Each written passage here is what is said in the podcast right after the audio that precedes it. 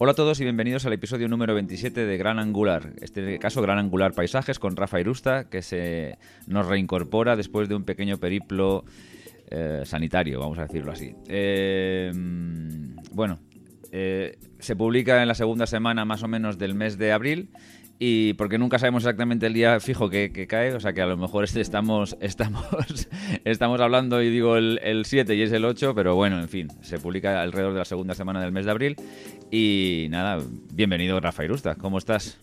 Hola, ¿qué tal David? Bueno, pues bien, bien. Parece que de momento la salud está respetando después del susto y bueno, bien, bien. De momento va, va la cosa bien. Fenomenal. Bueno, en este episodio vamos a hablar de la fotografía de paisajes con teleobjetivos. Eh, es un tema del cual yo eh, no sé nada. Entonces, entonces me parece que el que va a hablar más va a ser Rafa Irusta. Pero, pero bueno, porque es que sinceramente lo, poco que he hecho de paisajes lo he hecho siempre con un gran angular. La verdad es que con justo el objetivo no recuerdo haber... O sea, entiendo que se puede hacer, pero que no, no, lo, no lo he practicado casi nunca. Pero bueno, en fin, ahora ya pasaremos al tema. Antes de nada, eh, Rafa... Eh, tanto tú como yo hemos intervenido en el programa Destinos y Faca de Rafa de, Sandra Vallaure, perdón. Y, bueno, eh, Sandra, que tú también la conoces bien, que además tú me parece que has estado un par de veces allí, ¿no? Sí, correcto. Vale. pues eh, Sandra ha hecho un llamamiento para, para apelar al mecenazgo de alguna forma, ¿no? Porque bueno, pues esto ya sabéis que, como lo dije en el último episodio, es todo esto en principio es gratuito, eh, lo descargáis sin ningún tipo de, cuota ni nada y tal. Y, en mi, por mi parte, me gustaría que siguiera siendo así, porque creo en estas cosas en abierto y también creo en la publicidad. Pero mientras que nos llega la publicidad y mientras que las descargas de los podcasts suben y todo ese tipo de cosas, ya, ya os he pedido yo, personalmente, yo os he pedido que lo único que es que, me dejáis alguna reseña de vez en cuando en iTunes y sobre todo también últimamente que hagáis algún retweet, porque si vosotros os siguen 20, 300 o 500 personas, si hacéis un retweet, son 500 personas más que pudieran ser susceptibles de ver, saber lo que es un podcast por primera vez, porque es que hay mucha gente que no sabe lo que es un podcast. Entonces, ese es el problema. No que los contenidos no sean malos ni buenos, es que la gente no sabe lo que son los podcasts. Y ese es el gran problema, yo creo, de, este, de esta plataforma. Bien, bueno, pues los que seguís Destinos y Faca, y os gustaría que siguiera eh, publicándose, que yo creo que seréis todos los que lo seguís, porque es un programa extraordinario. Tanto, eh, tanto vosotros como los que no lo, habéis no lo conocéis y os interesa la fotografía de viajes, que es de lo que trata el programa de Sandra Vallaure, pues si queréis eh, hacer una pequeña labor de mecenazgo, aunque sea una pequeña aportación, acudir a la, a la página, pues dejaremos un link en, el, en las notas, pero bueno, es súper fácil de encontrar. Buscáis Estinos y Faca con, con dos Ks en en internet o lo buscáis en iTunes y tal, es súper fácil de encontrar, pero ya digo, os dejaré un link y si podéis hacer una pequeña aportación para que el programa siga siendo como es, pues, pues la verdad es que Sandra os lo agradecerá un montón y todos los que hacemos podcast de, una forma subsidiaria también. No sé si tienes algo que añadir. Sí, bueno, si me lo permites, eh, yo lo que quería es, eh, eh, no sé, pediros un poquito de reflexión. Ya sé que esto puede quedar un poco raro, ¿no? Porque hablamos de nosotros, de la parte de atrás de los podcasts y tal. Eh, me gustaría que os tomarais dos minutos simplemente para analizar el trabajo que hay detrás de esto que hacemos. Eh, aparentemente es una charla, en este caso, por ejemplo, de, David y yo. es una charla de una hora, una hora y cuarto, y bueno, pues parece que, simplemente es una charla y ya está, ¿no? Pero es que detrás de esta charla hay muchas horas de, trabajo. Y en el caso de Sandra, hay que pensar que es ella sola, y, bueno, ya solamente de eso, además tú, David, sabes mucho, el, localizar a la gente eh, a la que quieres hacer una entrevista, el enviarle mails que, oye, que no puedo este día, que el día siguiente, que la semana que viene es que me ha surgido no sé qué. Eh, todo ese montón de horas de trabajo que hay detrás eh, realmente eh, no se ven a la hora de, escuchar el resultado final, ¿no? Pero están ahí. Entonces, yo creo que, bueno, como digo, que, que, por lo menos este tema se merece dos minutos de reflexión y luego, bueno, realmente vosotros em, tenéis que hacer una valoración de, si ese trabajo merece una, una pequeña aportación o no, no. Yo personalmente creo que sí. Eh, siempre que he estado con Sandra he ido dos veces y la verdad es que estoy como, como en casa, ¿no? Entonces, eh, bueno, por mi parte, desde luego, me gustaría eso, que, que si podéis, que le echarais una mano que realmente, como digo, este trabajo que hay, que, hay detrás de los podcasts creo que merece una pequeña recompensa. Correcto. Y y bueno, nos gustaría también, dependiendo también un poco de la, de la longitud del, del, tema de la fotografía de paisaje con teleobjetivos, pues a lo mejor se nos han acumulado algunas cuantas preguntas de los oyentes, alguna eh, resolveremos hoy y a lo mejor alguna la dejamos para el siguiente episodio porque, porque creo que este tema puede dar de sí. Pero bueno, en función del tiempo y para no salirnos un poco de los márgenes de, de la línea del podcast, pues meteremos más o meteremos tal. Pero yo, vosotros tener tranquilidad absoluta que todas las preguntas que se manden, tanto a Rafa como al podcast en general, serán eh, contestadas en la línea de lo que hemos hecho siempre en Gran Angular. Si alguna se nos queda en el tintero porque se va por algún canal que no tal, por favor, mandarla a podcastgranangular.gmail.com o a Rafa en la web de Rafa Irusta. Y, eh, y si hay alguna que sea de una urgencia, porque a veces, claro, yo veo las preguntas, pero no las contesto en el momento porque me gusta contestarlas en el, en el programa en abierto, porque se supone que luego no esto es un consultorio personal, es un consultorio abierto para que todo el mundo se beneficie de estas, de estas dudas. Pero si a veces yo detecto, porque a veces no me las puedo leer en el momento, porque estás trabajando, por lo que sea, pero si alguna cosa es realmente urgente y necesitáis tomar alguna decisión para comprar una cosa y tenéis eh, prisa por lo que sea, pues poner en la cuando mandáis el email poner un urgente y tal y se intentará resolver, pero por favor no abuséis de ello porque tampoco nosotros podemos dedicarnos toda la semana a ser un consultorio personal, pero sí nos gusta que, queden todas resueltas. Me explico por eso, pero no quiero que nadie se enfade porque a veces le digo, es que has tardado tres semanas en contestar. Sí, a veces es posible que sí y si no son urgentes, pues se, van poniendo en el, en el programa cuando se puede, tanto en este como en el que hacemos con Fotolari. Bien, pues nada, Rafa, eh, inícianos en, la fotografía de paisaje con teleobjetivos, por favor. Bueno, antes de nada, espero que nos, no quede demasiado denso porque hay algún apartado en el que hay una serie de, cifras, números, datos y demás. Pero bueno, que estén todos tranquilos porque va a haber después un enlace en las notas del, programa a un post que voy a poner yo en mi blog, en el que vais a tener todos los esquemas de los que hablamos aquí, las imágenes de las que, que vamos a comentar aquí.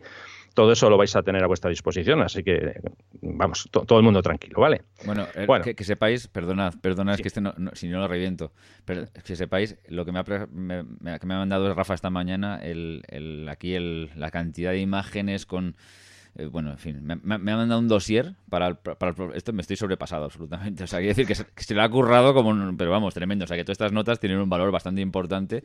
Así que cualquiera que haya estado escuchando esto y si quiere incluso escucharlo viendo las notas, lo tendrá en, en rafairusta.com y yo pondré un enlace en Gran Angular. Así que es un curre tremendo de trabajo. O sea que agradecéselo a Rafa. En fin, bueno, adelante, vamos, por favor. Vamos, vamos con ello. Como antes comentabas tú, ¿no? Generalmente cuando hablamos de fotografía de paisaje, eh, bueno, yo creo que es casi unánime eh, la idea de que todo el mundo trabaja con angulares, ¿no? Parece ser que fotografía de paisaje y angulares solamente eso única y exclusivamente.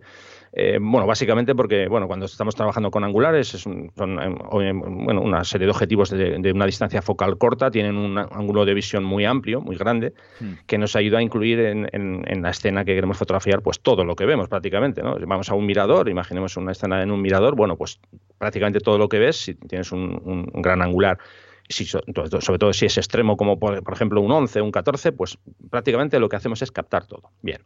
Eh, una vez dicho esto, claro, es importante conocer los resultados que vamos a conseguir en función de la distancia focal que estamos utilizando. No es lo mismo trabajar con un 11, con un 14, con un 24 o con un 70 o con un 200, lógicamente. Eh, eh, básicamente, un gran angular lo que hace es nos ayuda a reforzar y a destacar sobre todo nuestros primeros planos, generalmente en caso de que estemos, mm, me refiero, intentando captar una, escena muy amplia. Y a la vez, un, derivado de esto, los sujetos que más lejos están, lógicamente los vamos a ver más pequeños y van a perder bueno, pues mucha fuerza en nuestra imagen, van a perder el, protagonismo eh, que a lo mejor nosotros queremos, queremos darle. ¿no? Imaginemos una escena, se me ocurre ahora, que estamos intentando fotografiar bueno, pues, eh, una cascada tenemos una cascada a lo lejos y nosotros estamos mm, colocados, pues vamos a imaginar, ¿eh? que estamos a unos 50 metros de la cascada. Claro, si usamos un gran angular, tenemos unas rocas en el primer plano, todo bien perfecto, pero es que vamos a ver la, cascada muy, pero que muy pequeña, casi que así se va a, quedar perdida en el horizonte. ¿no? Por el contrario, si estamos usando un teleobjetivo, lógicamente eso nos ayuda a, conseguir que el sujeto que nosotros queremos fotografiar tenga mucho más protagonismo en la escena básicamente porque el, ángulo de visión con el que estamos trabajando es mucho más pequeño. Entonces, esto además, el, uso de un teleobjetivo nos ayuda a comprimir las, distancias, mm, básicamente la distancia que tenemos entre el primer plano y el fondo de la escena. con un gran angular conseguimos que eso quede prácticamente muchas veces eh, solapado. Esto es lo que se llama el efecto de, compresión. Cuando hablamos de efecto de compresión, vamos a dedicar un poquito más de tiempo. Mm, en realidad, a ver, es un, efecto de, distorsión de la perspectiva, que viene determinado por la posición en la que nosotros nos colocamos con la cámara con respecto al sujeto al que queremos fotografiar. Eh, en, este caso, muchas veces también se dice que influye la longitud focal que estamos utilizando. No es lo mismo un 14, eh, como decía, que un 200. Pero realmente aquí hay un, pequeño lío porque realmente eso no es así. A ver, voy a intentar explicarlo. ¿eh? a ver, la longitud focal afecta, pero de una forma indirecta no es lo mismo cuando tú, por ejemplo, estás haciendo, imagínate, una fotografía con un 24 y hay una persona que tienes eh, cerca en, tu escena. Mm. Eh, bueno, tú haces una fotografía con el 24 y dices, bueno, pues según estoy aquí, voy a coger y voy a cambiar la distancia focal y voy a usar un 200. Claro, por lógica, en el momento, digo, si tú no varías tu posición, si tú pones un 200 en tu cámara, claro, eh, ya no vas a captar la misma escena y la persona que tenías ahí en ese encuadre va a ocupar un espacio mucho mayor. Entonces, si tú quieres conseguir, por decirlo así, la misma escena, por lógica te tienes que alejar. No, sé, no, sé si queda claro en, este, este punto, ¿no? A mí, sí. De momento, de momento no me he perdido.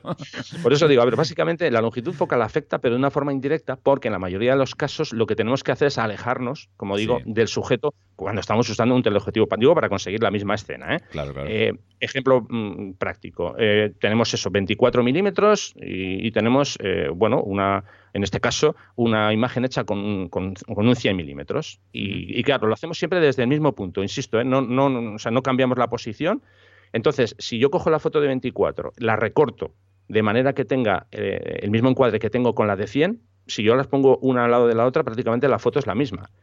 A ver, hay, unos, pequeños matices, ¿eh? digo, porque por ejemplo la profundidad de campo no va a ser la misma, pero el aspecto visual, si solo nos quedamos con el aspecto visual, lo que es el encuadre, eso va a ser, va a ser mm, igual, eh, tanto en la que hemos hecho con 24 como en la que hemos hecho con 100. Pero ya digo, eh, insisto que, hay que tener en cuenta que, hay una, variación, porque si hemos, por ejemplo, si hemos enfocado un objeto que está a 50 metros, pues lógicamente la, profundidad de campo no es la misma. Eh, básicamente cuando tiramos con un tele, ese primer plano... El encuadre, o sea, más o menos, el encuadre va a ser el mismo, quizás la imagen no es exactamente igual. Sí, sí, sí, a, eso me refiero. Hay matices, como digo, básicamente por la profundidad de campo, porque eh, cuando hemos usado el tele, pues mm, generalmente ese primer plano, si hemos enfocado, como digo, a, 50 metros o más lejos, ese primer plano va a estar desenfocado por eh, la longitud, de, o sea, por, perdón, por la profundidad de campo que tenemos en la. Bueno, y puede haber, puede haber algunas diferencias por la propia distorsión de la lente gran angular, sí, ¿no? Pues, sí, sí, claro, claro. sí, sí, sí, sí, lógico. Pero bueno, nos quedamos con la idea de que si usamos 24, por ejemplo, esto es un ejemplo, 24 ¿eh? y 100, y recortamos la foto de 24, básicamente lo que conseguimos es, es eh, lo mismo. Lo mismo, exactamente, sí, sí. Eso es. Eh, después, bueno, para entender un poco toda esta parte también de la perspectiva y demás, básicamente, si mm. nosotros estamos mm, cerca de un, de, de un objeto que queremos fotografiar, ese objeto, si estamos muy cerca, me refiero, parece relativamente grande con respecto al fondo. Eso creo que nos queda claro, ¿no? Claro. Eh, si aumentamos esa distancia a la que nosotros estamos de ese sujeto, por ejemplo, al doble, el tamaño en el encuadre mm, aparece como la mitad de ese primer tamaño que teníamos.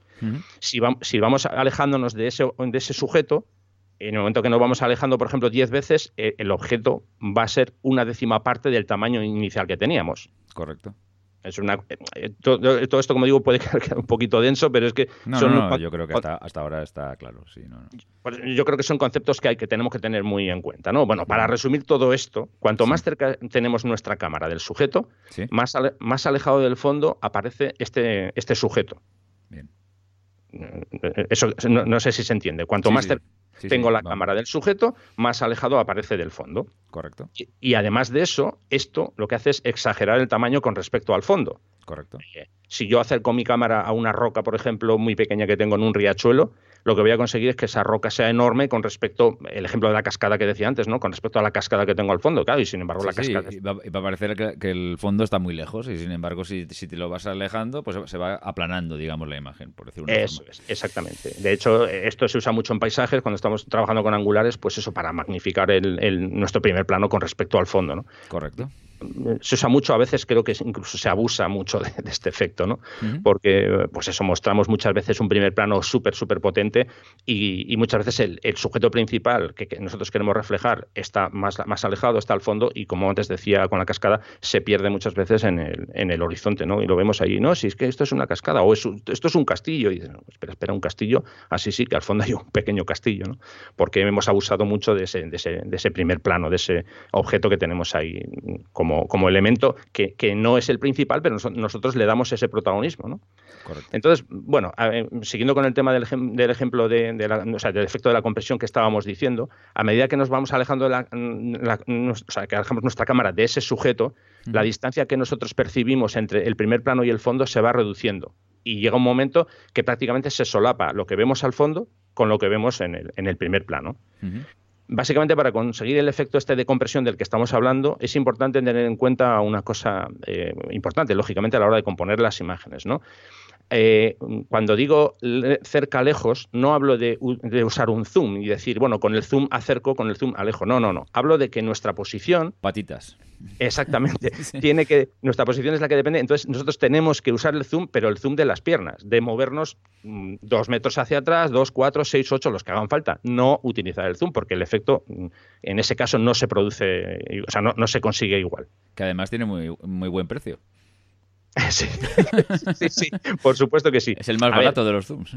claro, sí que es cierto, bueno, puede haber situaciones en las que... No, se puede, claro. Eso es, oye, estás en una zona, un mirador o en una zona que hay unas rocas muy, no sé, muy complicadas de, moverte allí, pues claro, no te puedes mover. Un acantilado, una cosa así, que dices, bueno, yo no, puedo, no puedo moverme más, claro, claro. Eso es. Eh, en ese tipo de situaciones, bueno, pues tenemos que utilizar otros, otros recursos, ¿no? Pero estamos hablando de una situación en la que nosotros nos podemos mover, que además viene muy bien para la salud, el moverte hacia adelante, hacia atrás, o sea que en ese, en ese tema de, situaciones, lógicamente, lo mejor es, es, moverse, ¿no? Es, el, decir, me, voy a desplazar. Eh, bueno, estos son algunos de los conceptos que, por ejemplo, ya que estamos hablando de esto, que, yo trato en mis talleres de fotografía de paisaje, ¿no? En los que hacemos una serie de, digamos, de, pruebas, una, una, serie de ensayo-error, ¿no? Eh, hablando ya del tema de mis talleres, si os apetece disfrutar de un fin de semana para eh, aprender de fotografía de paisaje, bueno, que sepáis que tenéis disponibles dos talleres para el próximo mes de octubre. Eh, uno es en, Asturias del 13 al 15 de octubre. Por cierto, este fin de semana que viene también nos vamos a Asturias con, el primer grupo del, 2017. Y, en octubre también, del 27 al 29, tenéis un taller en la costa de Vizcaya. Eh, para cualquiera de los dos, ahora mismo solamente quedan cinco plazas, o sea que si estáis interesados, eh, no, lo dejéis. Volar. Y bueno, toda la información sobre, sobre los, diferentes talleres las podéis encontrar en, mi web, que es rafairusta.com barra talleres. Vale, perfecto. Tenéis, siempre, siempre que aludimos a la web de Rafa, si alguna vez no, lo decimos, sabéis que en Gran Angular también tenéis un enlace permanente a la web de Rafa, con lo cual, evidentemente, eh, estamos muy localizados uno, con el otro. Bueno, y en la de Rafa tienes un enlace a Gran Angular, o sea, con lo cual cualquiera de las dos referencias os va a servir para, para localizar lo que queráis. Eso es. Bueno, una vez que hemos, hablado ya de esa parte de, jugar con la perspectiva y demás, ahora vamos a hablar de una, también de una parte muy importante, que es la profundidad de campo. Cuando estamos trabajando con objetivos, esto es un detalle que hay que tener muy en cuenta, ¿no? Porque eh, obviamente no, se comporta igual eh, o no, no, son, eh, digamos, en este punto similares los datos que tenemos mm, o los efectos que tenemos de profundidad de campo con, un angular a los que tenemos con un teleobjetivo. Bueno, para eso he preparado un, par de esquemas, que como antes os decía, esto lo, vais a tener en, las notas del podcast. Y bueno, tenemos para empezar, eh, vamos a poner un primer ejemplo. Estamos trabajando en mi caso con una Canon 5 de Mark IV y yo le coloco un 16 milímetros y voy a usar un valor de, la abertura de F8. Y tenemos un sujeto que está a 100 metros. Lo tenemos muy alejado. Bien. Entonces, para hacer el esquema, lo que he hecho es utilizar en este caso Photopills que creo que todo el mundo conoce, que es una eh, aplicación que tiene diferentes calculadoras y una de ellas pues, es la calculadora de la profundidad de campo. Entonces yo coloco mi cámara, como digo, tengo en este caso un árbol situado a 100 metros. Perdón, Entonces, perdón yo no la conozco.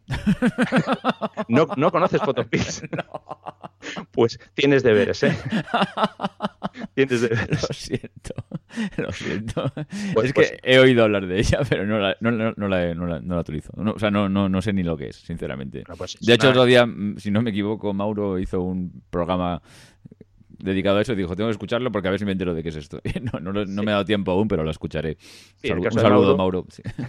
Hizo, en este caso, bueno, digamos que lo que hizo fue comentar el lanzamiento para la plataforma Android, que finalmente ha salido. Llevamos muchos años solamente eh, pudiéndolo usar los que tenemos en iPhone. Eh, bueno, eh, iOS, y, ya por fin está para Android. ¿no? Entonces, bueno, es una aplicación muy completa, en fin, eh, tienes desde una calculadora de profundidad de campo, de distancia hiperfocal, para mm, todo el tema de fotografía de Vía Láctea, nocturnas, en fin, es súper completa. Entonces, bueno, yo en este caso he usado la calculadora para, para el cálculo de la profundidad de campo. Bien, entonces, este esquema que vemos aquí, tenemos colocada la cámara. Y como digo, el sujeto que queremos fotografiar, que es un árbol, lo tenemos situado a 100 metros. Vale, entonces con la calculadora metemos los datos, los datos de la focal, el valor de la abertura, distancia y demás, y nos da lo siguiente. Bueno, básicamente por resumir, como digo, esto lo vais a poder ver en las notas del programa, tenemos una profundidad de campo que va desde 1,06 metros hasta el infinito. ¿Qué significa esto? Bueno, pues que todo lo que tengamos a una distancia de 1,06 metros de la cámara va a quedar razonablemente enfocado. Todo como digo, desde un metro, por, hacer un cálculo redondo, hasta, hasta el infinito, lo vamos a tener a foco. O sea, realmente no, no vamos a tener ningún problema en este sentido, en que si tenemos eh, un, otro, otro sujeto, otro árbol que está situado, yo qué sé, a, a, 250 metros, en fin, nos va a dar igual, porque todo eso, como digo, desde un metro de la cámara, o sea, por decirlo así, desde un paso de nuestra cámara hasta el infinito va a estar perfectamente enfocado. Entiendo. ¿De acuerdo? Vale, ahora vamos a imaginarnos que en vez de a 100 metros tenemos el sujeto colocado a 5 metros. Ojo, que no se nos olvide que estamos usando una focal de 16 milímetros, ¿eh? un angular. Un, gran, un, gran, angular, sí. Eso es, un gran angular. bueno, bueno, 16 eh, sería, bueno, sí, sí, es un gran angular, eh, sea PSC o sea full frame, pero vamos a pensar siempre que estamos pensando en full frame y si, si utilizáis una PSC, multiplicáis por 1,5 o 1,6 si es Nikon o Canon o dependiendo de la marca, pero más o menos es, más o menos por ahí anda el tema y sabéis que las, las distancias focales aumentan un poco, pero bueno, en fin, en cualquier caso vamos a hablar siempre en, full frame, que es 16, son 16 y es un gran angular casi extremo, ¿no? por decir una forma. Eso es correcto. Bueno, pues como decía, estamos en 16, usamos F8 y en este caso lo que hacemos es cambiar la distancia del sujeto. En vez de, en vez de estar a 100 metros, ahora lo hemos colocado a 5 metros. Tenemos un árbol colocado a 5 metros. Vale.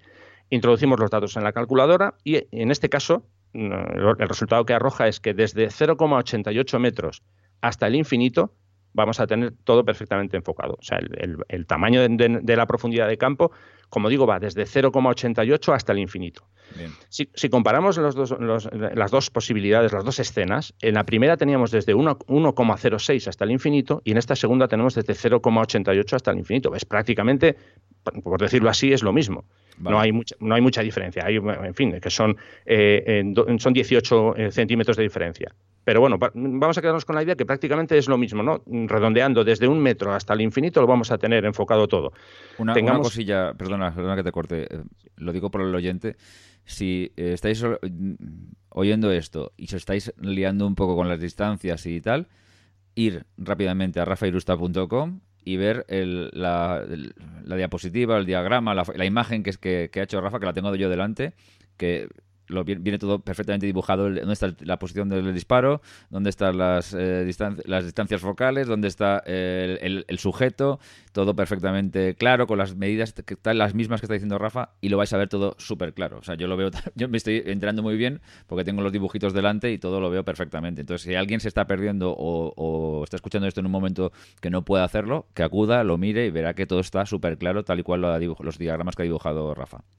Sí, eh, bueno, eh, solamente un matiz, es rafaelusta.com barra blog, luego, bueno, en el enlace particular, eh, ahora mismo no sé exactamente cómo, cómo va a ser, porque sería un enlace muy largo, pero bueno, si entráis en rafaelusta.com barra blog, hay un apartado que es podcast y ahí están todo, todos los podcasts que, vamos publicando aquí y ahí lo vais a poder encontrar. ¿De acuerdo?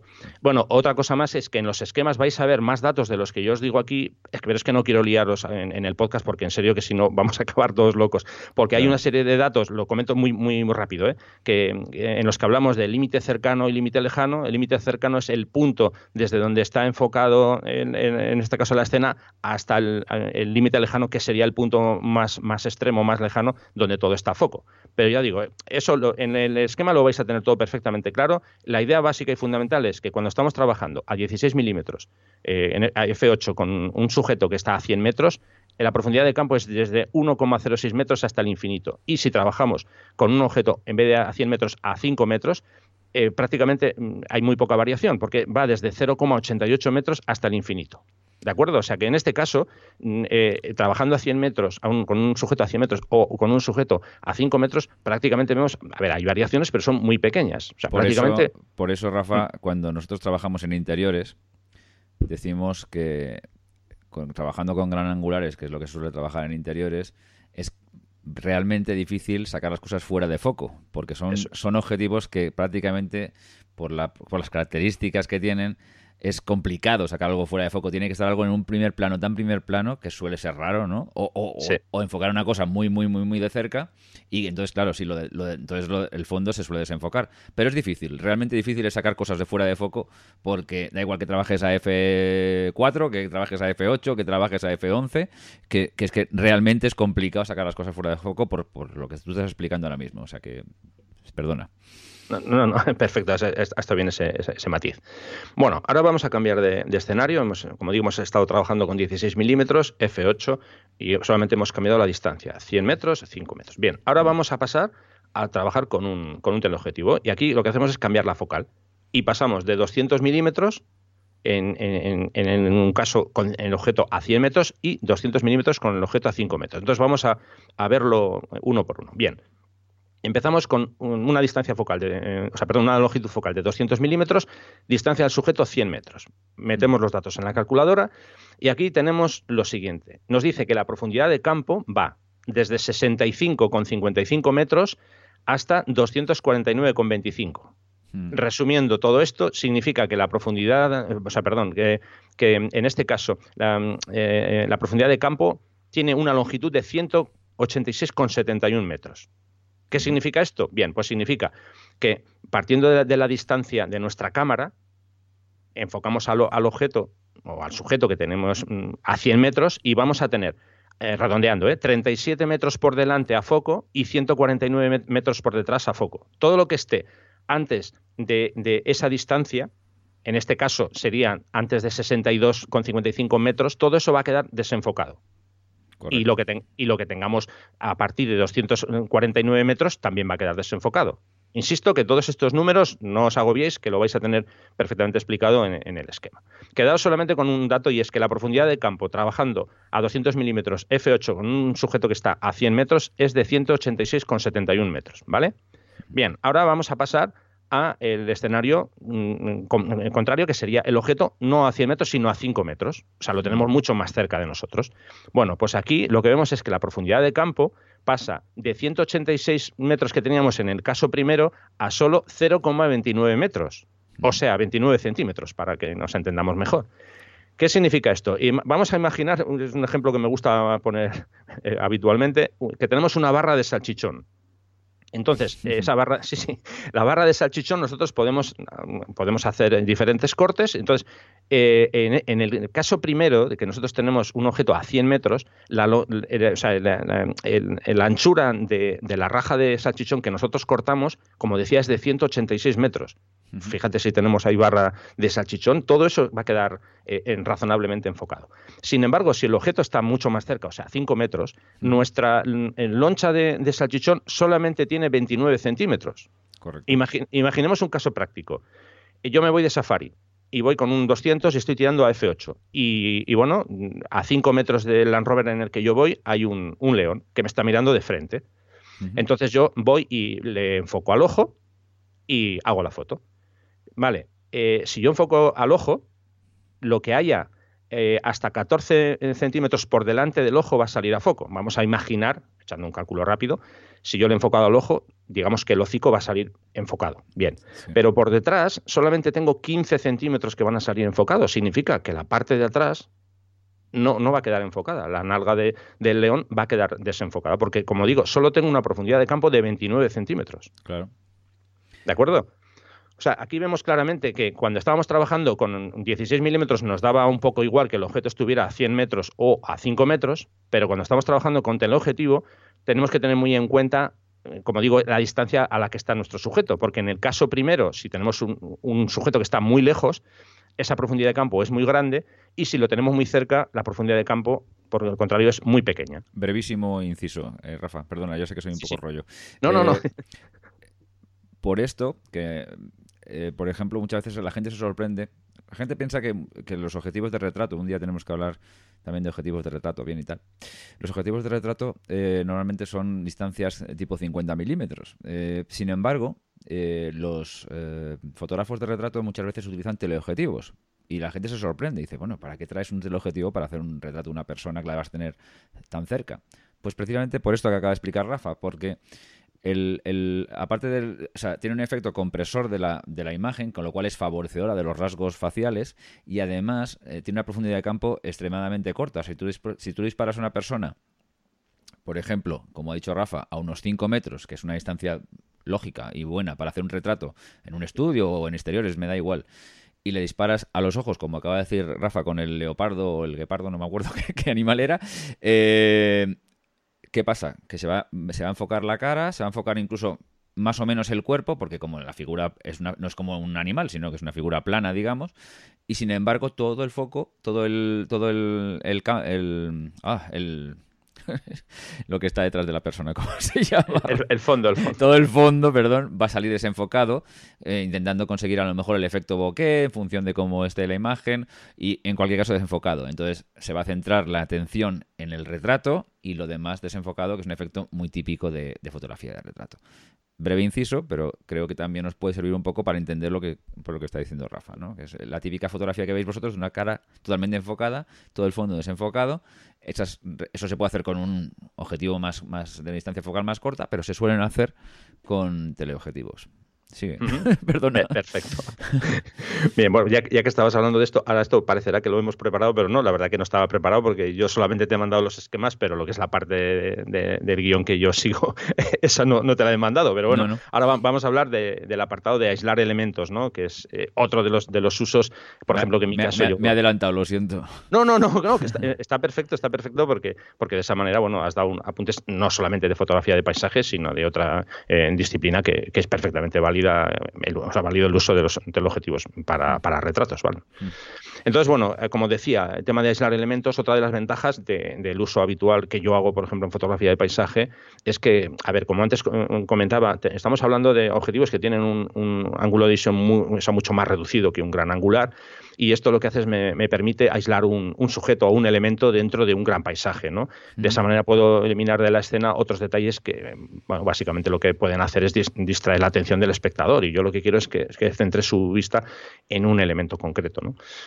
Eh, realmente en muchas ocasiones, eh, pues eso, por ejemplo, eh, puede ser, digamos, determinante en una imagen el captar solo un pequeño detalle. No tiene por qué ser, la venga, voy a, fotografiar todo este valle gigantesco, sino, no, no, no, yo me quiero centrar solo en un árbol o solo en, una, en un caserío o en una casa que tengo ahí al fondo rodeada de niebla, en fin, o sea, diferentes elementos que, que mm, a nivel visual van a tener muchísima más fuerza cuando, cuando los captas solos, ¿no? Entonces, lógicamente, eh, yo lo hago, como digo, para centrarme en elementos que aportan un, interés ellos, o sea, mm, eh, ellos de, por sí, pero a nivel individual, no, no en, conjunto. ¿no? Eh, puede ser desde, como digo, un edificio, puede ser un árbol, pueden ser formas, capas, líneas dentro de la imagen, patrones, texturas, en fin, hay diferentes posibilidades. ¿no?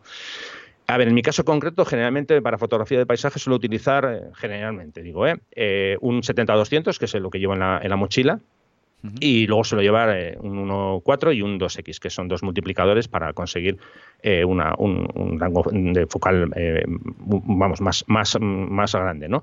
A veces, no siempre, suelo sacar, yo tengo un, 300 milímetros y a veces sí que me lo llevo. Una focal, fija, una focal fija, ¿no? Eso es. Es un 300 que con el 2X pues realmente consigo 600 milímetros y eso todavía me da mucha más potencia de, poder aislar y poder reducir, como digo, ese, ese gran paisaje. ¿no? Debe, de pesar bastante, ¿no? Ese objetivo.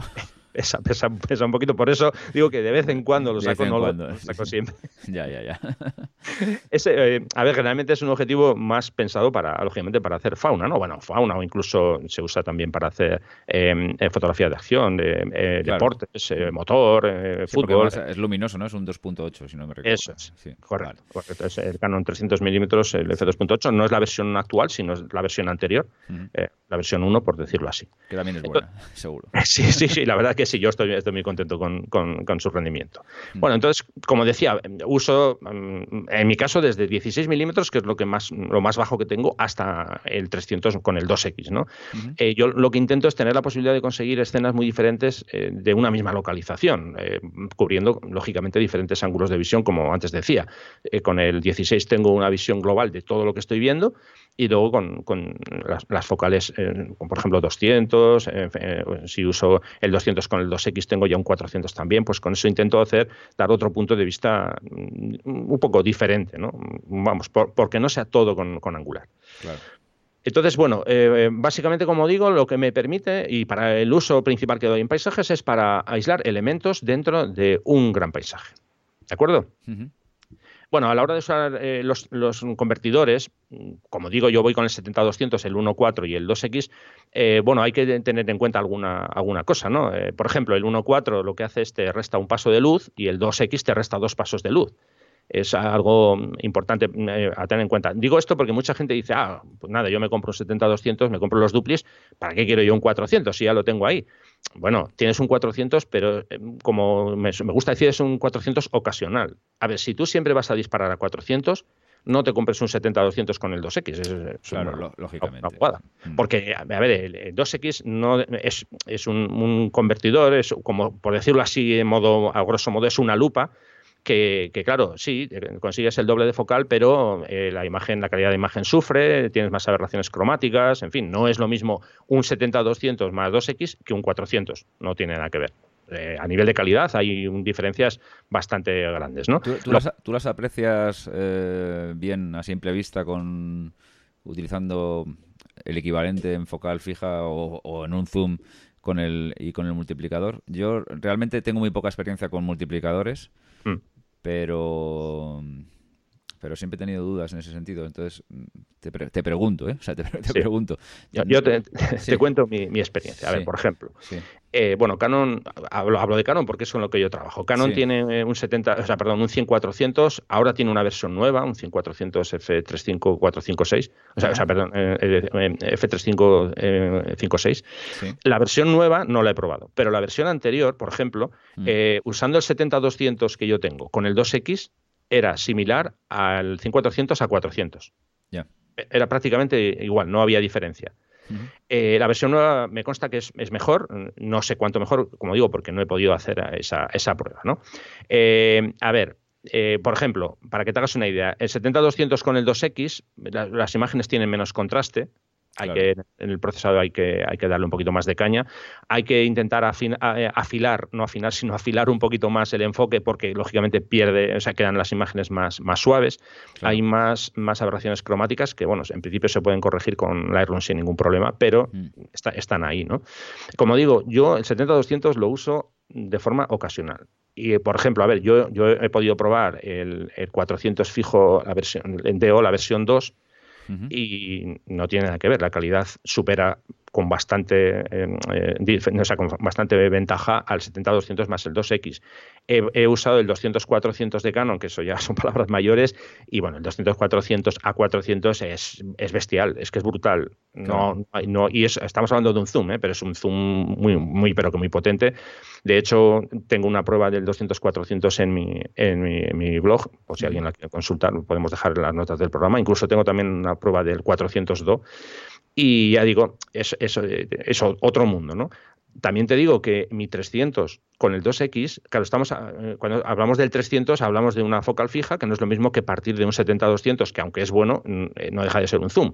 Pero a lo que iba, mi 300 con el 1.4 hmm. prácticamente no apenas hay eh, degradación. Y el 300 con el 2X aguanta perfectamente cuando, por ejemplo, cuando cierras diafragma F8, aguanta muy pero que muy bien. O sea, tú lo recomiendas para, de vez en cuando pues no llevar tanto equipo a lo mejor, o con una cosa ocasional, sí, pero no como para una cosa de decir, bueno, mira, paso de comprarme esto, aunque lo utilizo todos los días, y pongo un multiplicador y así tengo las dos cosas. No, vale, vale, perfecto. Mira, si, tú, vamos a, irnos un momento a la fotografía de fauna. Si tú vas a hacer fotografía de, de fauna y dices, bueno, yo me compro un 300 el F28 y luego un 2X porque al final tengo un 600. No, o sea, si lo vas a usar de forma puntual, vale, me parece bien, pero si tú habitualmente vas a disparar a 600, es una, una, bobada y una locura que tú tengas un 300 más el 2X. Eh, ahora, que te vas a ir de viaje y no quieres llevar mucho peso y dices, no, no, yo me llevo mi 300, llevo el 2X y me hace el apaño. Bueno, te hace el apaño, pero insisto, si vas a hacerte todo el viaje con el 300 más el 2X, pues hombre, eh, tu calidad, no digo que vaya a ser una basura de calidad, porque no es así, ¿eh? o sea, la calidad aguanta, en mi caso, aguanta muy, muy pero que muy bien. Eh, de hecho, he hecho pruebas, he, publicado comparativas y aguanta, pero sí, sí que se nota. De hecho, a ver, por ejemplo, eh, mira, en fauna se usan mucho los, los, duplicadores, tanto el 1.4 como el 2X. situaciones, por ejemplo, si estás disparando con un 500 y necesitas más focal, bueno, pues mm, se suele usar mucho el 1.4. Hablamos ya de que pasamos de un 500 a un 700 y la calidad aguanta bastante bien. Pero claro, siempre insisto en que estamos hablando de los superteles de Canon que, la calidad de, un, tanto del 300, 400, del 500, incluso del 600 son estratosféricas. ojo que en Nikon supongo que pasa igual, ¿eh? no lo he probado, pero imagino que sí, porque estamos hablando que son los objetivos, eh, las joyas de la corona de, las marcas, ¿no? Sí, sí, yo creo que Nikon es más o menos lo mismo.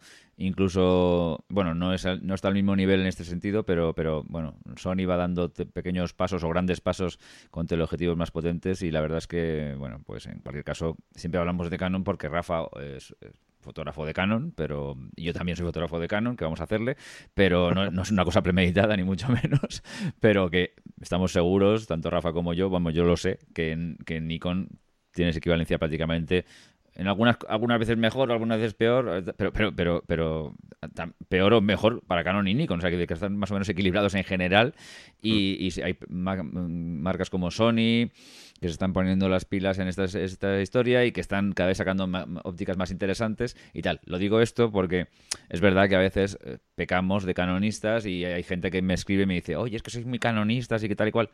Lo entendemos, lo sentimos. Mm, cuando hablemos de mm, marca Canon extrapolar todo lo que queráis a Nikon porque prácticamente es lo mismo y a las otras marcas pues a lo mejor un poco menos pero pero bueno en cualquier caso tal también estamos hablando de una, gama de objetivos los tuyos eh, los de estos grandes teleobjetivos que se utilizan en paisaje o en deportes todo ese tipo de cosas que son eh, muy ya orientados a profesional, ¿no? O a gente que le saque algún rendimiento o gente que tiene mucha pasta, porque estamos hablando de objetivos que cuestan de mucho a muchísimo. Sobre todo los de calidad, digamos, no, los de gama baja, no. No estamos hablando de objetivos de calidad de la serie L en Canon o de la serie de lujo, digamos, en el equivalente en Nikon, que son objetivos de miles de euros en general. Eh, bueno, una puntualización. Dime, dime. Yo no, siento en absoluto ser de Canon. Es que yo llevo trabajando con Canon toda mi vida y además soy colaborador de Canon España. O sea que no, no, en no, mi caso no, me arrepiento. ¿eh? No, no, no, yo tampoco me arrepiento. O sea, a ver, no, no. No, no, sé, no sé. Puntualizo. Es decir, que no es que sientas ser de Canon. Si, si ser de Canon, me iría a otra marca. yo no soy colaborador de Canon, de aquí desde aquí hago un llamamiento a Canon si me quiere apadrinar, pero de momento no lo he conseguido y mira que lo he dicho ya varias veces. Pero bueno, la cuestión es que eh, lo mío ha sido por voluntad propia, pero mm, es verdad que algunos oyentes, claro, me dicen, oye, es que, es que siempre lo personalicéis todo mucho en Canon lo entendemos, lo sentimos, pero claro, lógicamente a ti lo que te viene primero en mente es la marca con la que trabajas, bien sea por voluntad o bien sea porque estás trabajando con ella de una forma más estrecha, como puede ser tu caso. Pero que no, no, no, no, no lo siento en absoluto. Si yo, yo como sí que no tengo ningún tipo de tal, si lo sintiera me iría, me iría a otra marca. Yo estoy estoy a gusto con la marca y estoy encantado. Y, dicho esto, aclarado todo el tema de las marcas. Eh, en mi caso, en mi caso, a ver, hablo más de Canon y cito más a Canon, porque claro, a ver, yo como colaborador de Canon, yo tengo la posibilidad de, trabajar con mucho material. Eh, quiero decir que, eh, a ver, es normal. Yo, por ejemplo, como antes te comentaba, a ver, yo he podido probar El, el, el, 402, he, probado el, el 200-400, he probado el 600. quiero decir que si alguien me pregunta sobre eso, yo le puedo contestar, pero no de oídas o por lo que he leído, no, no, porque yo lo he, lo he tenido en mis manos y he podido trabajar con ellos. ¿no? lógicamente, no, Si hablamos de cámaras es exactamente igual. Si alguien me dice, oye, ¿qué me puedes decir de la, de la Nikon tal? Pues no lo sé porque no la he podido probar. Ahora, si me dices, ¿qué me puedes decir de la Canon 5 DSR? Pues le, puedo decir, mira, pues fui el fotógrafo eh, a nivel nacional encargado de presentar la cámara en, todas las tiendas de, la península, en fin, eh, o sea que ese es el, motivo principal. Entonces, básicamente yo cuento mi experiencia y hablo del material que yo... Por esto. no, no, no, por supuesto, por supuesto. Y, creo que ya lo, hemos dejado absolutamente claro. De todas maneras, también aquí tenéis, dentro del mismo programa, tenéis las alternativas, que es que en la otra parte del programa, la parte más cacharrera con Fotolari, ellos prueban un poco de todo porque ellos están intentando cubrir todo el espectro de las marcas. Entonces, cualquier cosa que se salga de, de esto, ya sabéis que lo podéis consultar allí sin ningún problema. Intentamos desde el otro lado, pues eh, resolverlo. En este, caso, en este caso, Rafa y yo somos, somos, trabajamos con Canon y claro, lógicamente es normal, es lógico, estamos muy a gusto además, lo, vuelvo a reiterar. y entonces, bueno, pues es verdad que aquí podemos eh, tal. Pero bueno, en cualquier caso, si tenéis alguna duda sobre una cosa que no sea de Canon y, es una cosa estrictamente de paisajes, pues mandarla de todas maneras, por favor, intentaremos resolverla o bien nosotros o bien a través de Iker o lo que sea, se intentará resolver de una forma u otra. Pero no os preocupéis, ¿qué tal? Pero bueno, es, que, es que este tema desde el principio, ¿eh? y esto me lo han achacado, ¿no? es que tú eres muy canonista, tú eres muy canonista. Bueno, es que eh, cuando eres profesional o eres un amateur, pero cuando eres un amateur a lo mejor puedes cambiar más de cámaras o no sé, eh, pero cuando eres profesional y claro, te vas rodeando de equipo, rodeando de equipo, te sueles casar con una marca, y claro, de una forma u otra te especializas. Es que es verdad, estés sponsorizado, no estés sponsorizado, estés trabajando con la marca, no estés trabajando con la marca, es, más complicado cambiarte, ¿no? Pero bueno, en fin, a mí me gusta probar de todo tipo de aparatos y tengo muchas simpatías por muchas marcas, pero bueno, trabajo con esta, ¿no? Perfecto. Bueno, seguimos si te parece con el tema de, los... Debemos seguir, sí, que si no se nos va a comer el tiempo, sí. Eh, eh, solamente un pequeño apunte, que esto además te afecta a ti de forma directa del uso de los, de los convertidores, ya que estamos hablando de ellos, eh, aunque esto no tiene que ver con, con los teleobjetivos. bueno, tú me consta que has utilizado alguna vez un, eh, algunos de los objetivos de Canon de los descentrables, de los de la serie TS. Sí, sí, por, eso, te lo he preguntado. Por eso, por eso que vas a decir, te lo he preguntado. Sí, sí. Eh, bueno, básicamente porque se puede usar tanto el 1.4 como el 2X, por ejemplo, con el, con el 24. No, bueno, y con el 17, y con el 45, y con el 90, sí, lo puedes utilizar con todo. Por ejemplo, yo tengo una... los objetivos, perdona que voy a hacer meter otra morcilla, pero es que es inevitable. me, me, las, me, las, has puesto. Eh, tuve una duda, ¿no? Eh, yo los, los, descentrables los, los, los, uso no todos los días, entonces los, los, alquilo cuando los necesito, pues un encargo un poco especial y entonces me... Vale, de acuerdo. Eh, tuve una duda, por ejemplo, digo, voy a comprarme uno y, y, estuve pensando en comprarme el 17 con un convertidor, porque con el convertidor se convierte en un 24. Sin embargo, probablemente eh, vaya a utilizar más el 24 que el 17. Entonces, eh, la duda era esa, comprarme el 24 y solo tener uno, o comprar el 17 y con el convertidor tener las dos cosas, sabiendas que el 17 en raras ocasiones lo voy a utilizar. Parece que la, respuesta lógica es comprarte el 24, pero bueno, en fin. Eh, bueno, este, esta era la historia. Sí, sí, sí, sí, bueno, a ver, respondiendo de forma un poquito más ampliada a lo que antes me, has preguntado del uso de los teleconvertidores, bueno, básicamente tienes que pensar una cosa. Eh, cuando usamos tanto el 1.4 como el 2X, sobre todo esto se nota más en el 2X, generalmente los mejores resultados eh, los vamos a conseguir en los dos tercios centrales de la imagen. Eh, quiere decir que las, las, las, esquinas van a sufrir más, ¿no? Claro. Eh, a ver, esto en fotografía de fauna no afecta demasiado porque generalmente eh, lo que se suele hacer son encuadres concentrando bastante el sujeto y demás. Claro, en tu caso, por ejemplo, que haces eh, mm. otro, tipo de fotografía, ahí se va a notar más. O incluso en, el mío, si hago paisajes, hombre, pues los, como digo, las esquinas se van a notar un poquito más, más blandas, ¿no? Entonces eso simplemente hay que tenerlo en cuenta. Eh, como digo, fotografía de, interiores o, en mi caso fotografía de paisaje, lo lógico es que necesitamos detalle en toda la imagen, no solamente en la parte central. Entonces, mm. bueno, eso hay que tenerlo eh, siempre presente. Por eso antes te decía que uso 1, 4 y 2X de forma ocasional, o sea, de forma ocasional y puntual. No siempre tengo puesto el 2X o el 1, 4 cuando uso el 70-200. Claro. básicamente. Aclarado.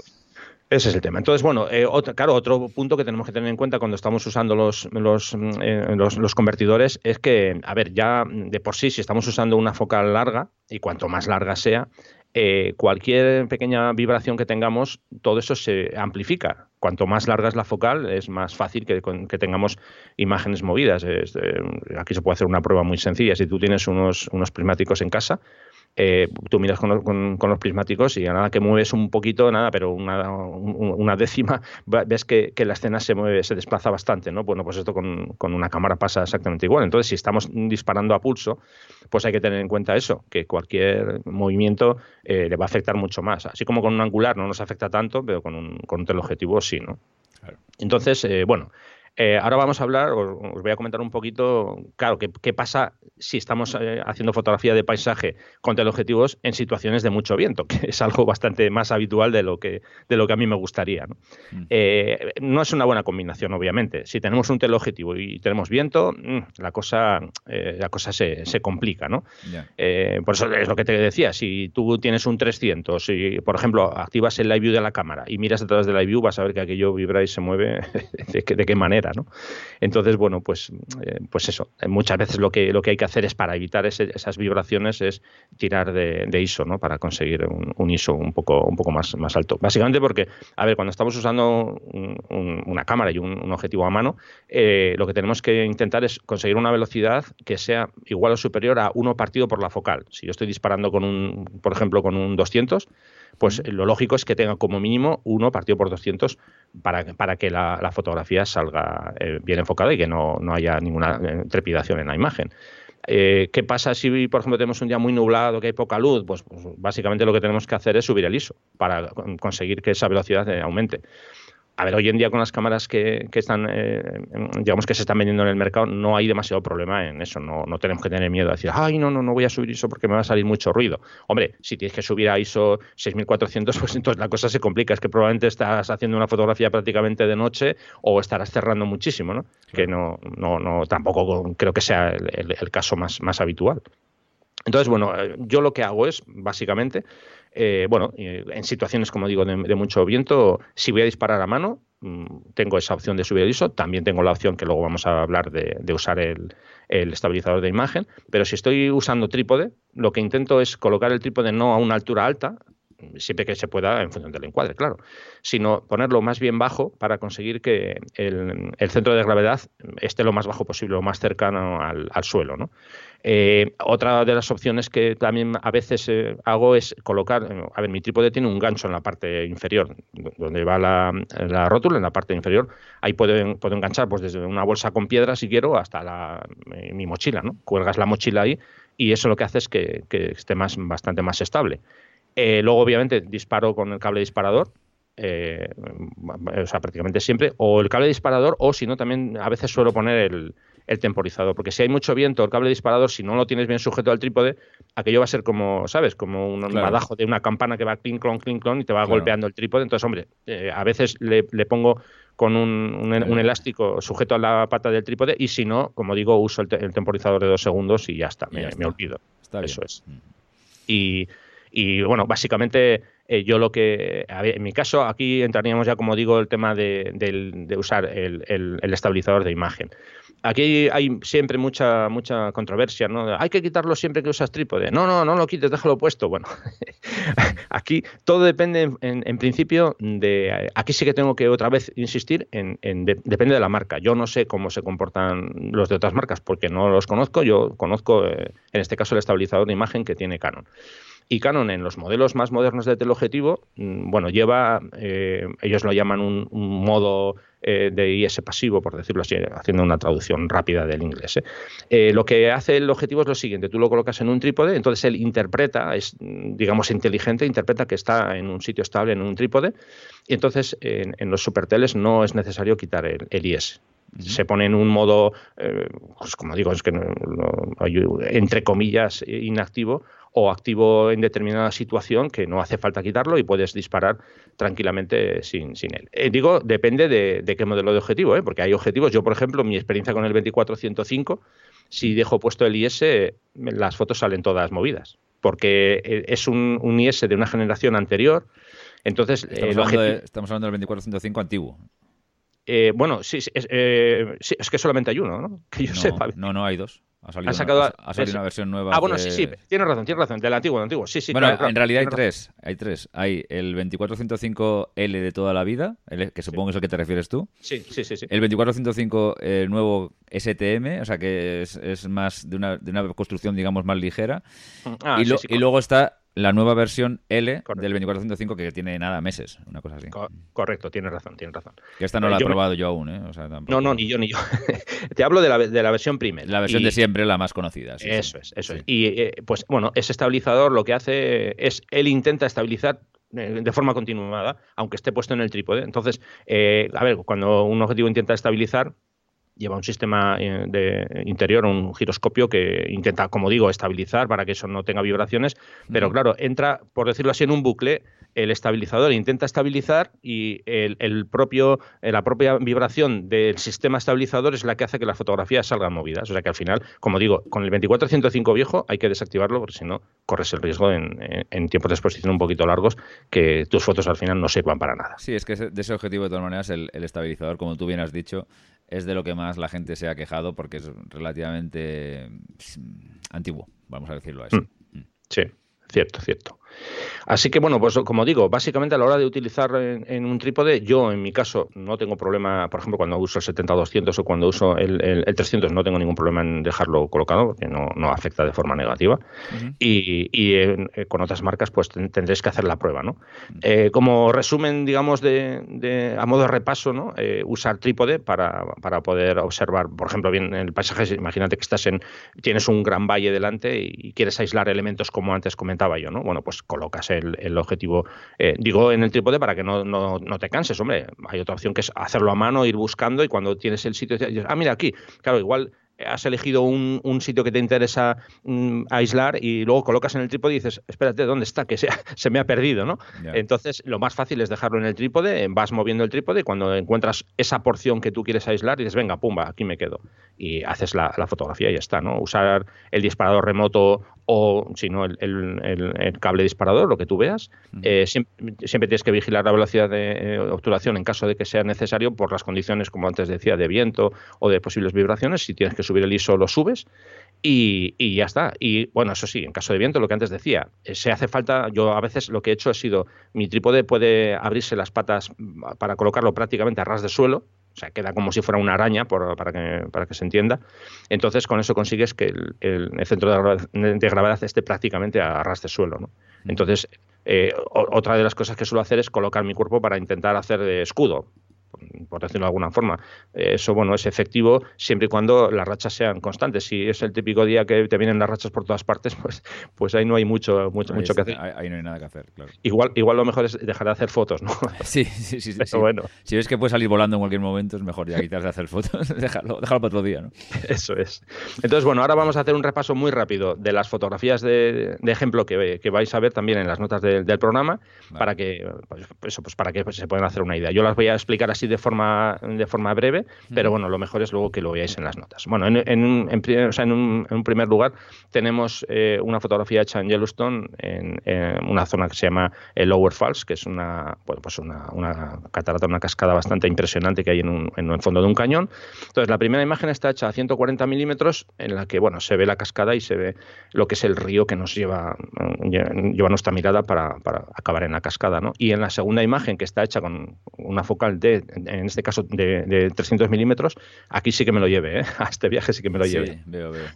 Y, bueno, pues ahí, lógicamente, lo que he hecho ha sido centrarme mucho más en, la cascada, ¿no? es para que sea un poco la, la diferencia. Vamos con, con, la siguiente foto, que bueno, este, aquí le he llamado el, solitario y es un árbol que se ve ahí en un, en un paisaje. La primera imagen está hecha con una focal de 98 milímetros.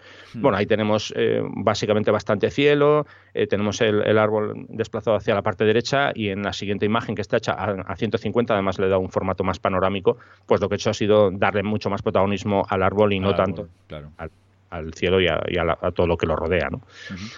En la siguiente imagen, esta está tomada en la selva de Irati en Navarra. Bueno, pues aquí tenemos una fotografía hecha con un 70 milímetros en la que vemos, como antes he comentado varias veces, un valle, ¿no? Que ves eh, diferentes montañas, en fin, eh, aquí un cielo bastante potente.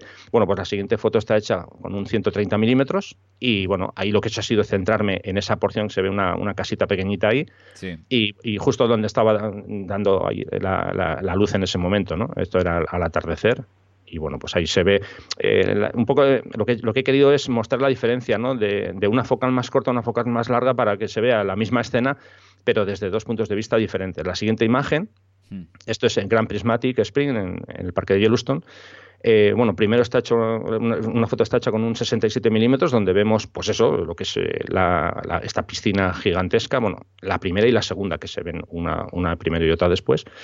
Y luego lo que hice con el 300 es centrarme más en una porción de, de, esa, digamos, del borde del gran prismático, ¿no? Es eh, una foto un poco más así, más, más minimalista.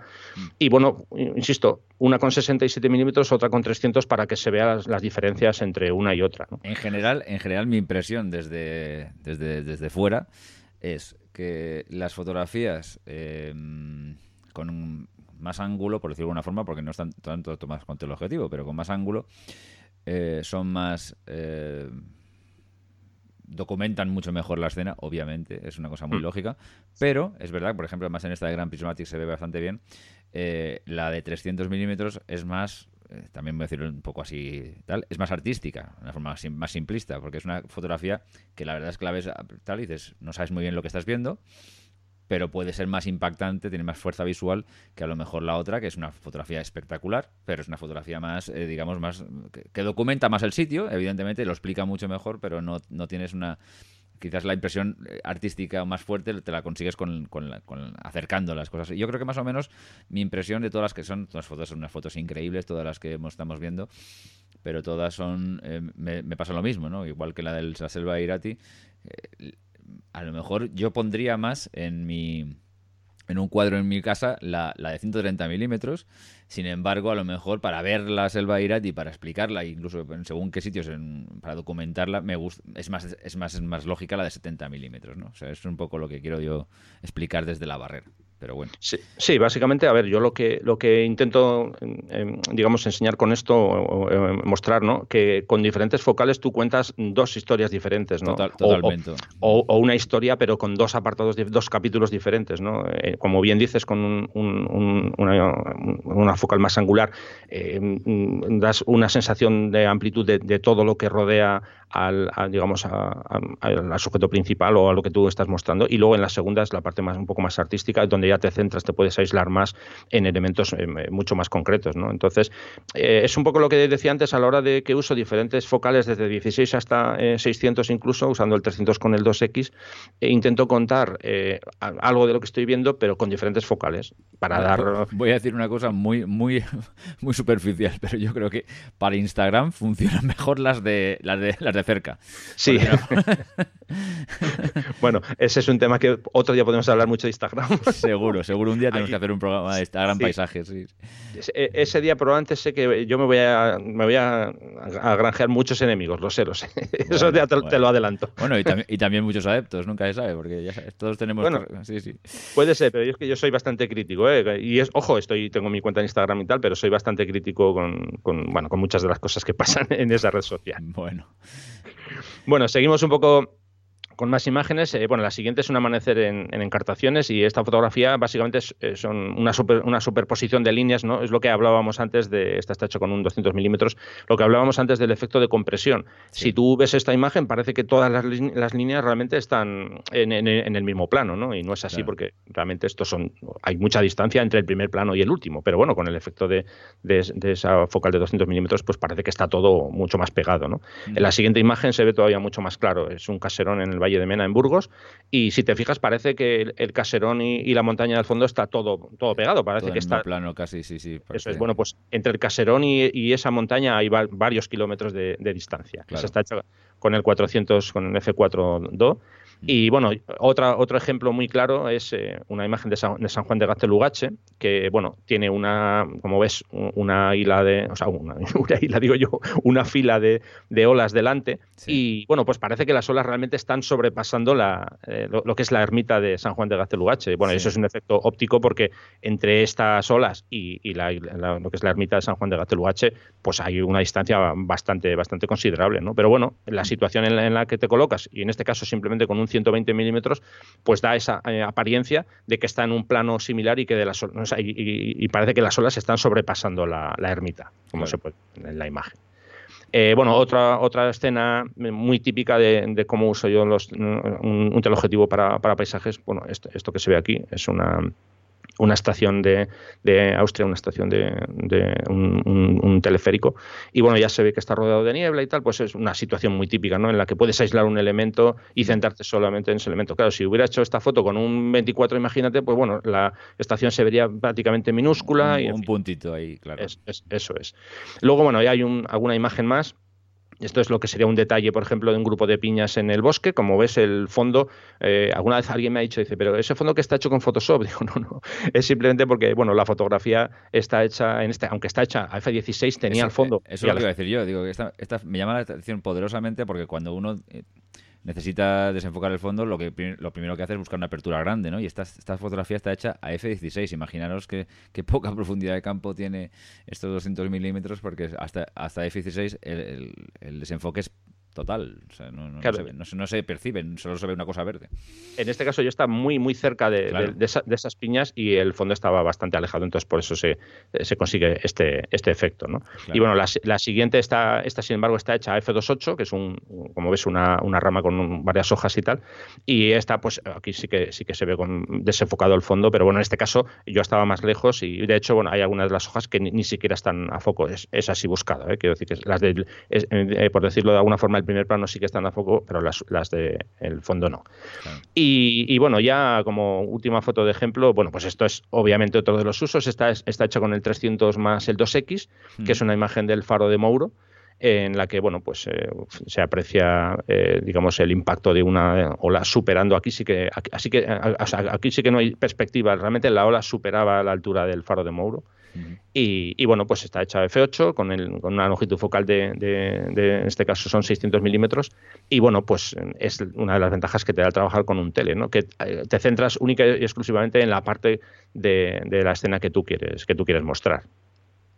O sea que esa es como ejemplo último.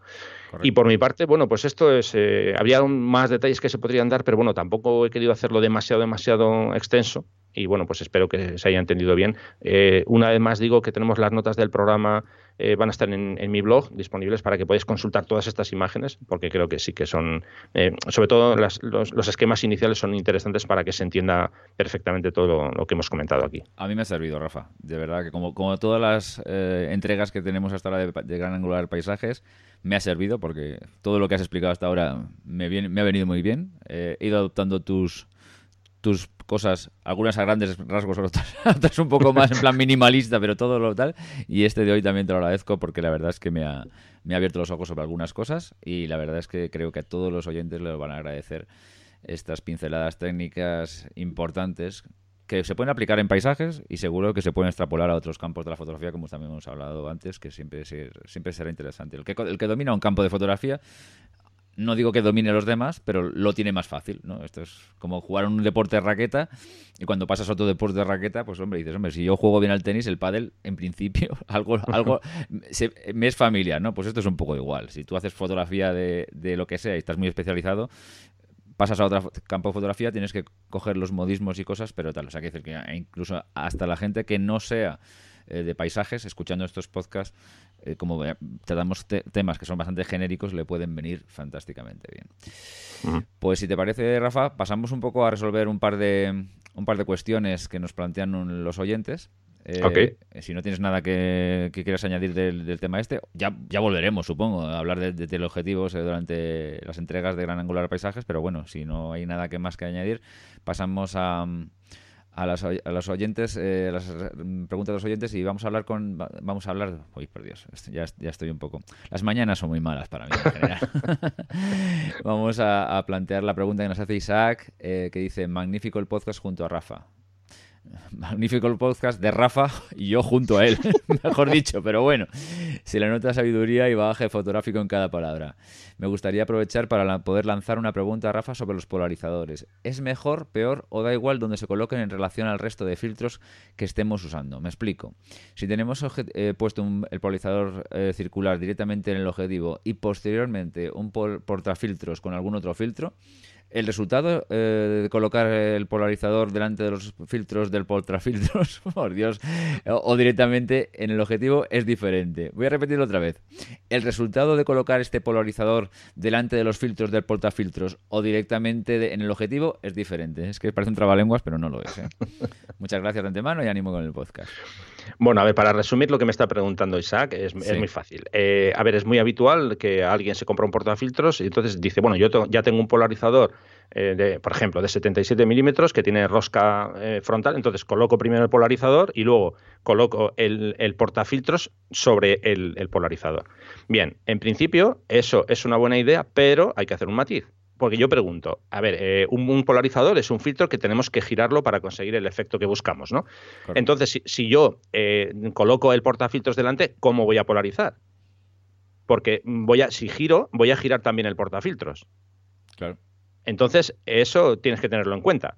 Eso es una solución intermedia, digo, o, inicial antes de que te compres otro sistema que te permita usar el polarizador de forma mucho más eh, eficiente. Eh, hay varias opciones. Una, por ejemplo, tú puedes colocar, eh, digo porque hay diferentes marcas que trabajan, por ejemplo, la marca Lee, tú puedes acoplar el polarizador en, el frontal. O sea, tú tienes las mm, varias ranuras para, para, los filtros rectangulares o los filtros cuadrados y después tú le acoplas una especie de soporte circular donde va enroscado el polarizador. ¿Qué pasa con esto? Que en determinadas focales tú vas a tener un efecto de viñeteo bastante acusado. El efecto de viñeteo es que se oscurecen las esquinas porque aparece un elemento ahí que está eh, impidiendo que, le llegue la luz correcta. ¿no? Entonces, como digo, con el sistema de Lee eh, hay bastantes probabilidades de que, por ejemplo, a 16 no puedas usarlo porque vas a tener las esquinas no un poco oscurecidas, sino negras completamente. ¿no? Entonces, eh, hay otras marcas. Yo, por ejemplo, a ver, yo utilizo la marca Nisi. La marca Nisi lleva un portafiltros en el que yo lo que hago es enrosco una anilla en mi objetivo. Sobre esa anilla enrosco el, soporte del portafiltros. Y en ese mismo soporte, yo coloco, o sea, lo que hago es colocar el polarizador. Y sobre el soporte pongo las tres ranuras del portafiltros para colocar los filtros. ¿Esto qué significa? Que yo tengo el polarizador eh, situado en el, en el, propio portafiltros y va antes del resto de filtros que vaya a utilizar. Y eh, claro, alguien me, dirá, ya, ya, ¿y cómo haces para girar? Bueno, pues lleva un sistema con unas ruedecitas pequeñitas, tres ruedecitas, que me permite girar desde el propio portafiltros el polarizador que está eh, enroscado dentro. Es un sistema muy ingenioso, muy, vamos, de hecho lo utilizo por eso, porque me resulta súper súper interesante que no, no, tengo que hacer ninguna cosa extraña para, para poder polarizar. ¿no? Entonces, eh, bueno, en mi caso es la solución que utilizo porque es la, la vamos, la más ingeniosa que, que conozco.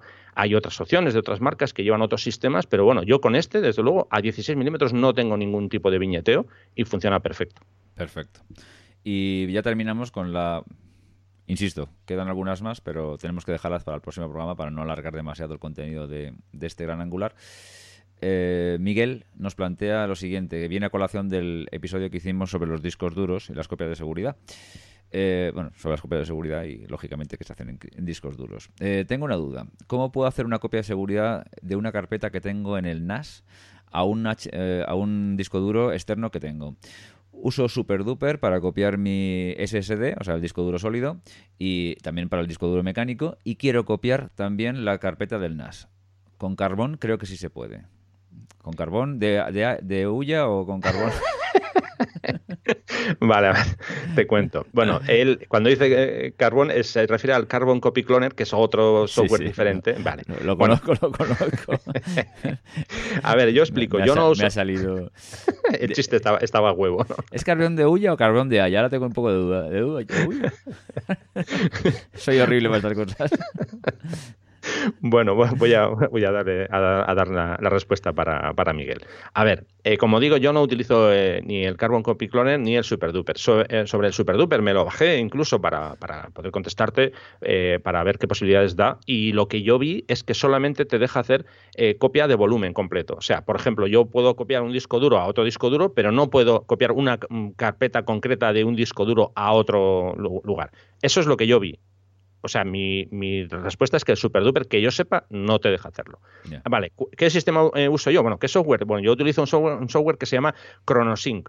Eh, lo llevo usando desde hace muchos años y el ChronoSync me permite hacer eh, desde copiar carpetas, em, copiar solo unos elementos de las carpetas.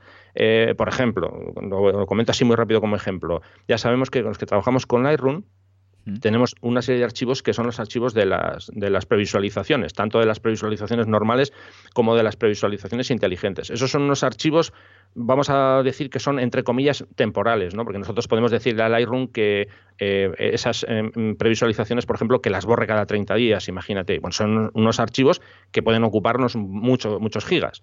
Entonces, cuando yo hago la copia de seguridad, yo puedo decirle que quiero que también me copie esos archivos o que no, porque esos son archivos que Lightroom los puede hacer en, cualquier momento. De hecho, yo puedo borrar todas las previsualizaciones de Lightroom, dejar que no tenga ninguna, y luego cuando Lightroom las vaya usando, en función de, las necesidades que tenga, él las, las, vuelve a generar después. Sí que es cierto que se pierde mucho tiempo generando después esas previsualizaciones, pero bueno, aquí ya va en función de cómo trabaja cada uno. Yo, por ejemplo, yo nunca las borro y las voy acumulando. Ya sé que son muchos gigas de espacio lo que ocupa, pero bueno.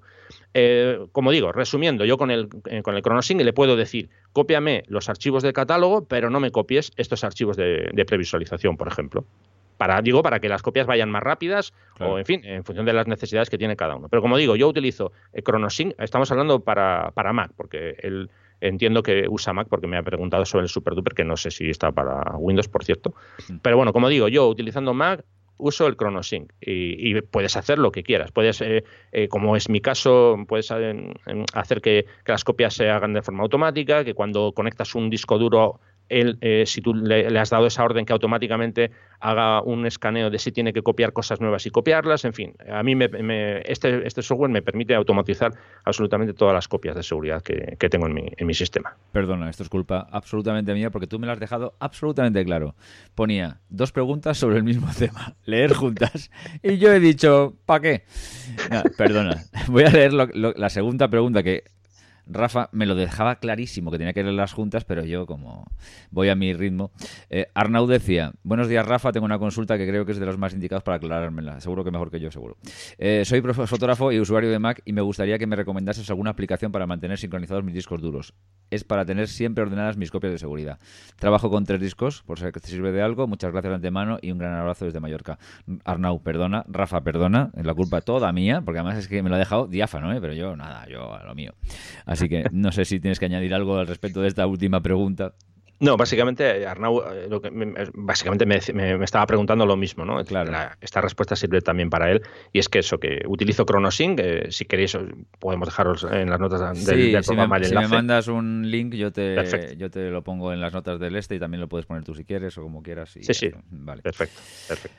Bueno, pues eh, Rafa, eh, a pesar mío, eh, hemos sacado el programa adelante.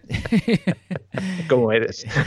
y yo creo que además ha quedado bastante interesante, a mí me ha encantado. Y, y, bueno, esta semana no puedo poner en práctica casi ningún consejo de lo que has dicho porque no me suelo salir mucho a hacer paisajes, pero yo creo que sí que es verdad que el día que vaya a hacer paisajes me voy a llevar un tele y voy a hacer algunas, algunas cosillas que, que hasta ahora, porque la verdad es que yo casi siempre que voy a paisajes, que no voy muy poco, circunstancial, me suelo decir, el gran angular, para, para variar, ¿no? Venga, gran angular. Y creo que me, me, va a servir de lección para que emplee el tele en alguna cosa que yo creo que hubiera quedado incluso mejor. Ah, fíjate, que lo quería decir al principio, pero se me ha olvidado. Cuando yo empezaba en la fotografía y me, y me compré mi primer gran angular hace ya bastantes años, eh, un día dije, ay, me voy a hacer fotografías a un sitio aquí del Escorial, que tal, que se vea al fondo un lago y no sé qué, y va a quedar súper chulo. Claro, estaba lejísimos.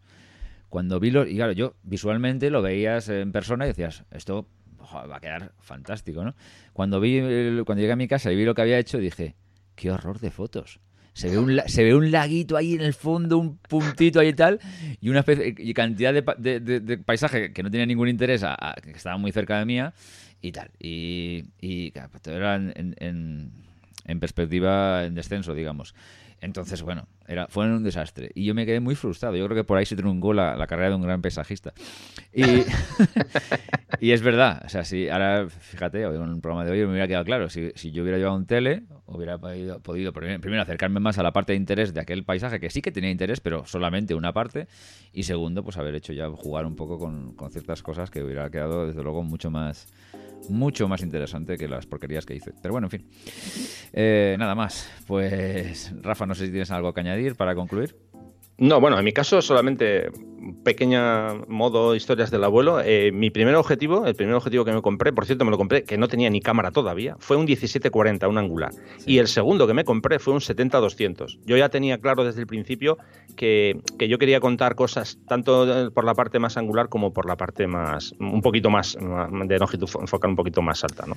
tú eres un poco más inteligente que yo. no, cuando aquello creo que, estaba, vamos, no tenía mucha idea, pero bueno, ya, me llamaba la atención y bueno, esa fue la, la elección que, hice, ¿no? Es lógico, es lógico. Pero bueno, eh, solamente ya por finalizar esto, David, a ver, eso que, te pasó a ti hace muchos años cuando empezaste, esto yo lo veo habitualmente eh, cuando entro en redes sociales y se ven muchas, mucha gente que, bueno, ellos entiendo que dentro de su lenguaje visual solo conciben fotografías de paisaje con gran angular, ¿no? Y claro, cuando alguien, por ejemplo, supone cascada de tal, ¿no? Y, tú lees el título y dices, ah, pues voy a ver la cascada, claro, y de repente entras y dices, espera, espera, la cascada, pero si está ahí al fondo. Sí, sí. Eh, realmente me, estás, me estás enseñando una cascada, pues porque yo veo al fondo, apoyándome en tu título que está al fondo, pero mm, te has centrado en una roca que tienes en primer plano, que me estás mostrando la roca muy grande, muy enorme, y lo que tienes al fondo casi no se ve. O sea que es, es algo que, que yo lo veo prácticamente cada día, ¿no? En muchas, en muchas fotos. No, no pasa nada si lo haces de forma, eh, digamos, de, forma eh, voluntaria, porque quieres hacerlo, pero muchas veces se hace y la gente no, no, tiene muy claro que lo que está haciendo no, no, lo está haciendo de forma correcta, o por lo menos en lo que yo entiendo que él quiere contar, claro. Perfecto. Pues nada, lo dicho, eh, nos despedimos, nos oímos eh, en Gran Angular Paisajes dentro de 15 días y ya sabéis que el Gran Angular normal, eh, bueno, normal son todos, pero hay que decir que, el Gran Angular se publica cada semana alternando Fotolari con, con paisajes. Pues Rafa, un placer, como siempre.